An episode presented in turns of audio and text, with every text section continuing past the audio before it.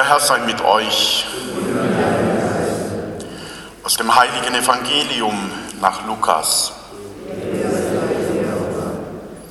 In jener Zeit fragten die Leute Johannes den Täufer, was sollen wir also tun? Er antwortete ihnen, wer zwei Gewänder hat, der gebe eines davon dem, der keines hat. Und wer zu essen hat, der handle ebenso. Es kamen auch Zöllner zu ihm, um sich taufen zu lassen und fragten, Meister, was sollen wir tun? Er sagte zu ihnen, verlangt nicht mehr, als festgesetzt ist. Auch Soldaten fragten ihn, was sollen denn wir tun? Und er sagte zu ihnen, misshandelt niemand, erpresst niemand, begnügt euch mit eurem Sold. Das Volk war voll Erwartung und alle überlegten im stillen, ob Johannes nicht vielleicht selbst der Messias sei. Doch Johannes gab ihnen allen zur Antwort, ich taufe euch nur mit Wasser. Es kommt aber einer, der stärker ist als ich, und ich bin es nicht wert, ihm die Schuhe aufzuschnüren. Er wird euch mit dem Heiligen Geist und mit Feuer taufen. Schon hält er die Schaufel in der Hand, um die Spreu vom Weizen zu trennen und den Weizen in seine Scheune zu bringen. Die Spreu aber wird er in nie erlöschendem Feuer verbrennen. Mit diesen und vielen anderen Worten ermahnte er das Volk in seiner Predigt. Evangelium unseres Herrn Jesus Christus. Lob. Schwestern und Brüder, liebe Kinder und Jugendliche, der Johannes ist wie so ein Hoffnungszeichen für die Menschen.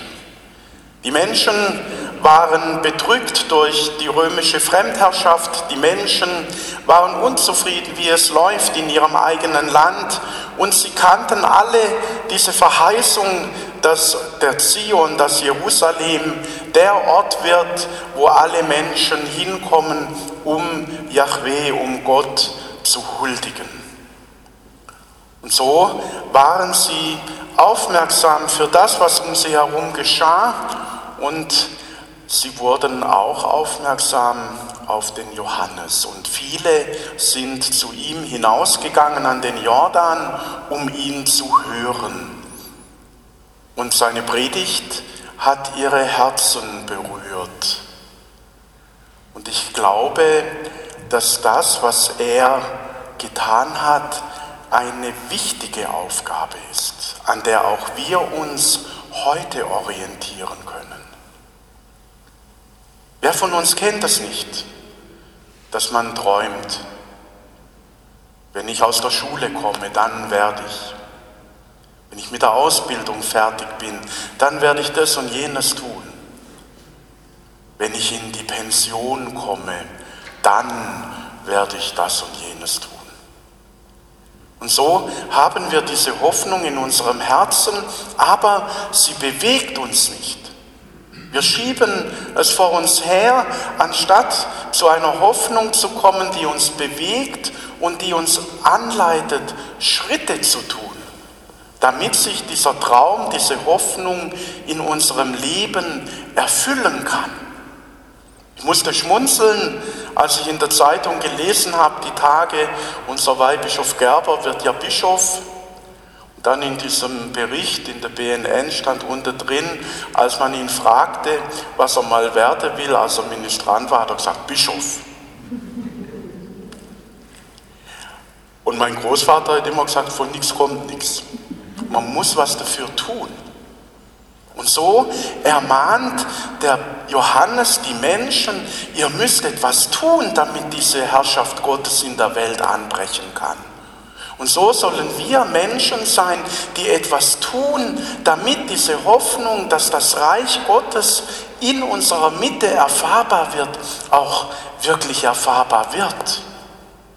Und es braucht da nicht Riesenschritte. Das, was der Johannes in seiner Predigt zu den Leuten sagt, das kann jeder. Von dem, was man hat, anderen Anteil geben, indem man teilt, indem man nicht auf das Gut, auf das Hab und Gut anderer spekuliert, indem man mit dem, was man selber hat, zufrieden ist und aus dieser Zufriedenheit heraus es dann noch mal leichter fällt, anderen Anteil zu geben an dem, was man selber hat. Und dass man so ein Leben führt, das von dieser Hoffnung geprägt hinführt zu einer Solidarität mit den Menschen, die am Rande stehen, weil Gott in Jesus genau zu diesen Menschen aufgebrochen ist.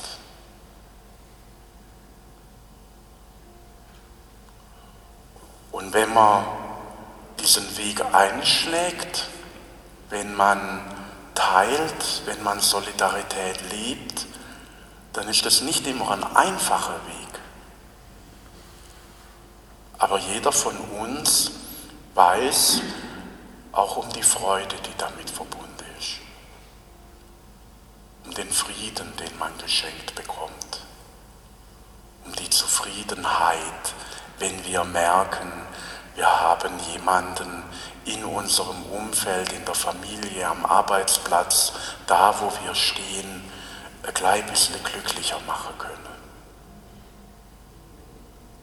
Und darum geht es in diesem Advent, darum geht es in unserem christlichen Leben, darum geht es, wenn wir uns mit diesem Jesus, der an Weihnachten neu in unseren Herzen geboren werden möchte, auf den Weg machen.